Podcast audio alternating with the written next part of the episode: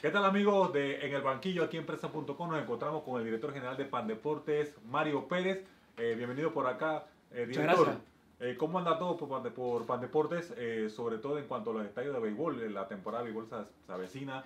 Ya los equipos se están preparando sus ligas provinciales, pero la gente se pregunta dónde van a jugar y en qué condiciones con los estadios. ¿Cómo, cómo marcha eso? Bueno, te puedo adelantar que nosotros, dentro de las 336 instalaciones deportivas que estamos haciendo a nivel nacional, en las cuales nos hemos invertido más de 300, 300 millones de balboas, eh, puedo informarte, 300, mil- 300 millones de perdón, te puedo informar que muchos de estos estadios hemos conversado ya con la Federación de Béisbol cómo va a ser el campeonato del próximo año.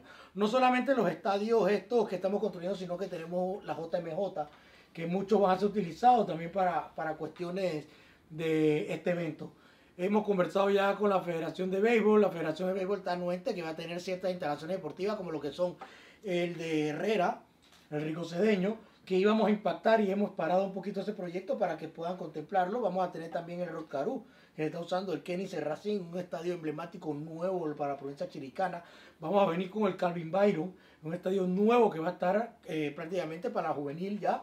Y si Dios quiere, también el, el Flaco Bala eh, puede estar en la mayor o los últimos 15 días de lo que es la juvenil. ¿El Matuna, el Justino Salinas? El Justino Salinas eh, es un estadio. Ah, se me olvidaba también el Omar Torrijos Herrera. En Veragua va a ser utilizado. El Justino Salinas es un estadio que tuvo una complicación. Tuve que ser sincero y cuando son las cosas malas hay que aceptarlas. El Justino Salinas empezó como estudio de diseño y construcción. Todavía está como estudio de diseño y construcción. ¿Qué sucede? Cayó en un término de vigencia expirada porque cambió de un año a otro. Tuvimos que volver a cambiar todo lo que era el papeleo. El mismo diseño, la empresa, administrativas. El- la plata obviamente tú sabes que, que- que se quita cuando no la utilizas a fin de año. Tuvimos que volverla a pedir. Ya gracias a Dios hicimos el traslado de la asamblea de la misma. Eh, ya tenemos el dinero, así que este mes o el próximo mes ya pues, vemos, vamos a ver los trabajos de Justino Salinas. Boca del Toro, Los Santos, Oeste, Ricocedeño, son estructuras que se hacen como nuevas. Sin embargo, cuando pasa el tiempo, hay que volver a invertir. ¿Cómo se va a lograr? ¿Qué va a dejar usted para que esto no ocurra, eh, de que sea una inversión a mayor, grandes cantidades que el mantenimiento se dé? Ok, primero hay que hablar a corto plazo. A corto plazo, todos los proyectos que se están licitando o haciendo en la institución, en el Instituto Panameño de Deporte, se le está dando un mantenimiento en el contrato. ¿Qué quiere decir con eso? Kenny Serracín. Es un estadio que se construyó de 16 millones de dólares, pero comprendía un año de mantenimiento de la empresa que se lo ganó del campo y de todo lo que es la infraestructura abajo, igual cinco, de 3 a 5 años de lo que es la estructura del mismo estadio. Todos los estadios que estamos haciendo, independientemente de cuál sea la disciplina deportiva, béisbol, fútbol, baloncesto, natación, lo que sea, se está haciendo en ese requerimiento para un mantenimiento a corto plazo mientras se toma una decisión si nos vamos a un patronato, si nos vamos a una administración eh, seguir con una de pan deporte o qué decisión se tome. Te quiero aclarar que yo no estoy en contra de los patronatos. Esa es la figura Yo patronato. estoy a favor de los patronatos. Lo que ¿Pero qué sucede pasa? es que los patronatos tienen que autogestionarse. Si van a vivir del Estado, si van a vivir de lo que le dé el, el gobierno o una partida anual, entonces no estamos haciendo nada. ¿Cuál es la idea del patronato? Hacer una junta directiva de personas que van a administrar el dinero que le va a dar el, el Estado. No hay, para eso está Pan Deporte. Entonces, si el patronato hace una autogestión, así como lo hace el patronato del Hospital del Niño, que también tiene una autogestión, yo estaría a favor y serían los primeros en que se apruebe eso. Hay críticas porque a veces los estadios se utilizan para otros fines que no son los deportivos. ¿Qué se hace al respecto? Ok, yo te voy a decir, aquí hay que cambiar la mentalidad. Eh, Y yo me digo que hay que cambiar la mentalidad, incluyéndome a mí como panameño. Ahí tenemos el knockout, ahí tenemos los estadios en Bogotá, ahí tenemos el Yankee Stadium. Todos estos estadios hacen eventos, no, Sí, no deportivos. equipo de mantenimiento no para- deportivos. para darse- Bueno, eso es lo que tenemos que, que- que practicar y ir, llegar a esa etapa. Queremos quedarnos en el deporte viejo, antiguo, de que no podemos hacer más nada porque no tenemos gente, no tenemos personal y no sabemos darle mantenimiento. Está equivocado. Hay que saltar a esa etapa, hay que modernizar la mentalidad de todos nosotros los panameños, que se puede hacer cualquier tipo de evento. Mientras tú le hagas el mantenimiento posterior y, o sea, antes y después de los eventos que logres, Pero para eso se necesita dinero. bueno, porque hay que conseguirlo. Ahí donde, ahí donde, 70 millones cuando mucho. Ahí es donde hay que conseguirlo. Yo, este periodo, tenían 70 millones, conseguimos 30, 40 millones más. Ahí donde entra el director a conseguir el dinero, a seguir peleando, a seguir tocando puertas ahí a la Asamblea Legislativa, a hacer traslado de partida, para seguir eh, haciendo lo que es la administración. Yo te soy sincero, yo he tenido que trabajar con las uñas, pero tengo que saber cómo trabajar. Si a ti te dan, y te la voy a poner así, tú tienes este empleo aquí, oye. Si a ti te dicen, brother, no te podemos dar la cámara esta, ¿tú qué vas a hacer? A conseguir la otra, porque vas a sacar tu programa al aire. Yo he tenido que trabajar con las uñas. He tenido que saber cómo se trabaja con las uñas.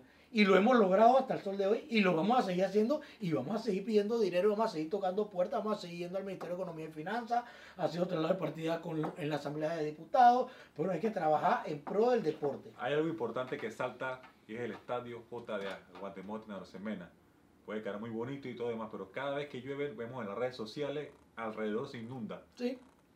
El drenaje puede estar muy bueno adentro, pero si afuera, cuando el drenaje de la vía normal no funciona, el agua va a quedar adentro igual.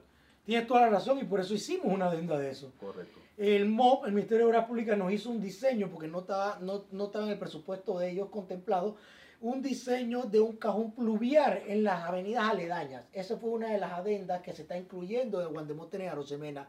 Adicional a eso, el área verde atrás, tipo Williams, por donde las familias van a poder deleitarse, ir a hacer camping y ir con los familiares, a ver juegos desde afuera también. Esa es una de las adendas. Se va a solucionar en la misma, la misma empresa que está construyendo ahora mismo Guandemote en Arosemena va a ser la solución de las calles aledañas al estadio. No solamente porque esas aguas pueden ingresar al estadio, sino que esas aguas también pueden afectar lo que es el sector. Y nosotros, pensando no solamente deportivamente, sino en el sector del área, como, un como arquitecto, como desarrollador urbano, tenemos que también pensar en esa parte y no afectar ninguna parte aledaña. Así que eso está dentro de la adenda, ya fue aprobada esta adenda y ya es esto. Te puedo agregar que el Guandemonte en Arosemena ya lleva un 50% de avance. Este estadio, si lo hubiéramos demolido desde desde sus inicios y construido nuevo ya lo hubiéramos tenido. Pero ¿qué sucede? Hay un tema de restauración. Y no es porque sea patrimonio histórico internacional, pero es un patrimonio histórico de nosotros, nuestro. Ahí, hay Pelio Durán. Ahí se hicieron los, los Juegos Centroamericanos en el Caribe en el 72.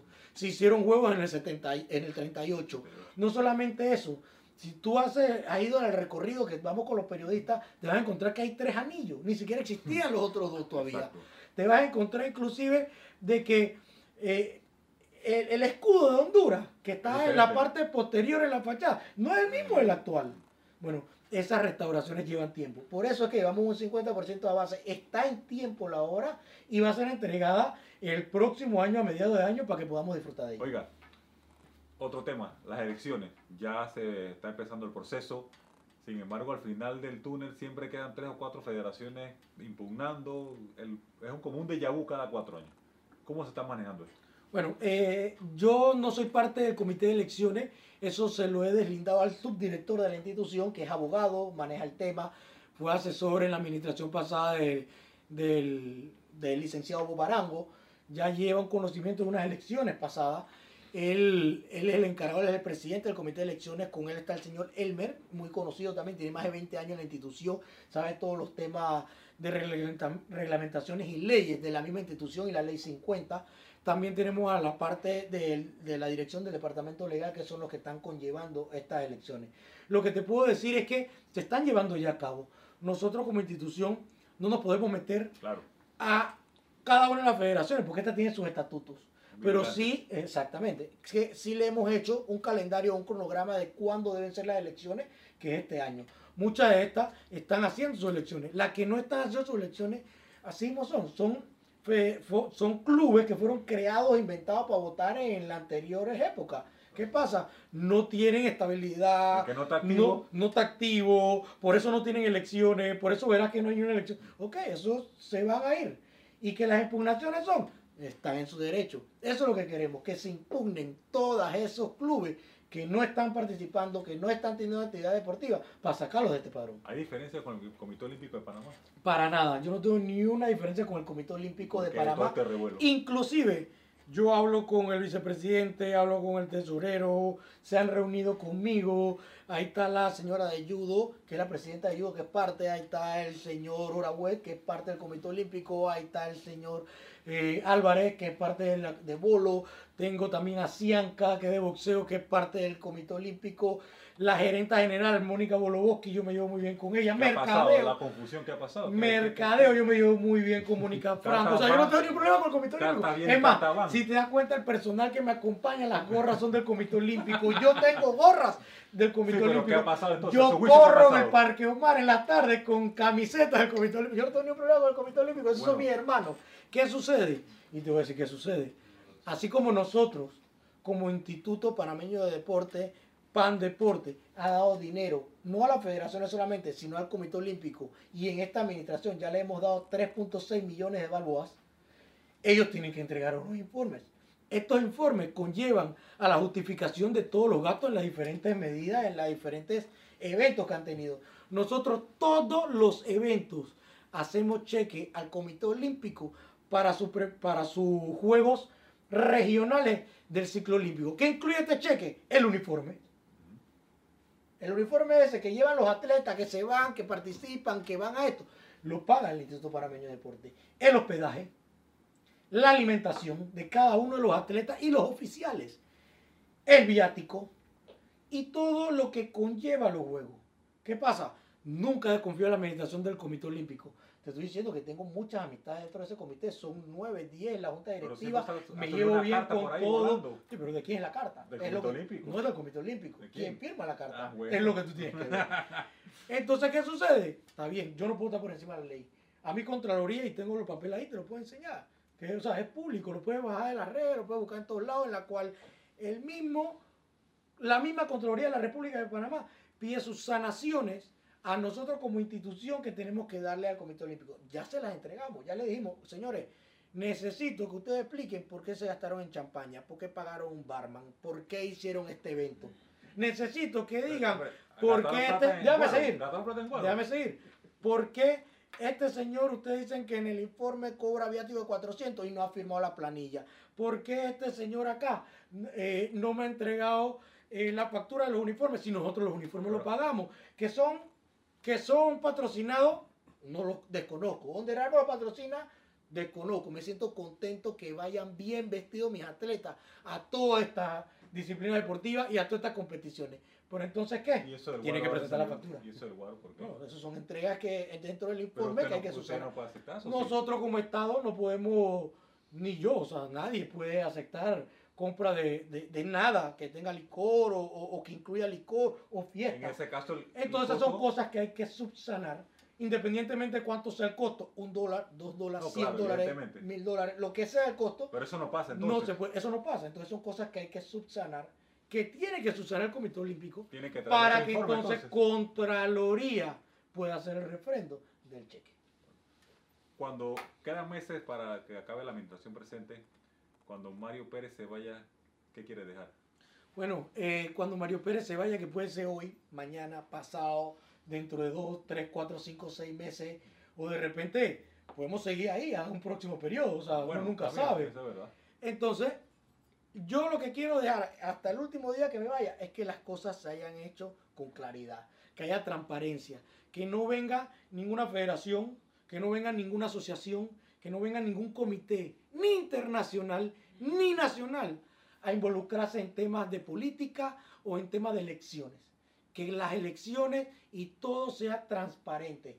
Que a mí no me acusen de que yo no tuve o tuve facilidades con uno y no con otro.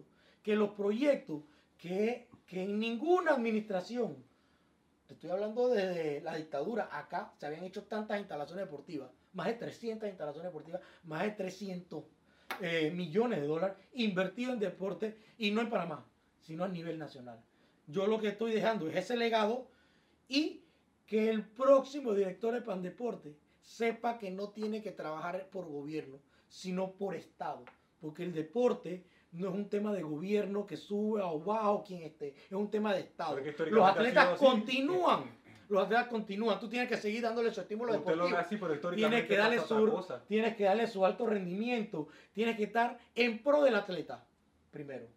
Segundo, en pro de los que ganan las federaciones sí, pero siempre ha sido así, ese discurso siempre ha sido así, pero no se da la realidad, no, se concreta. Yo lo estoy practicando, yo lo que quiero es que lo sigan practicando. Si yo, y te lo voy a poner un ejemplo, era a disposición del director de Pandeporte darle los estímulos deportivos a los atletas acuerdo a, a como él quería y el monto que él quería.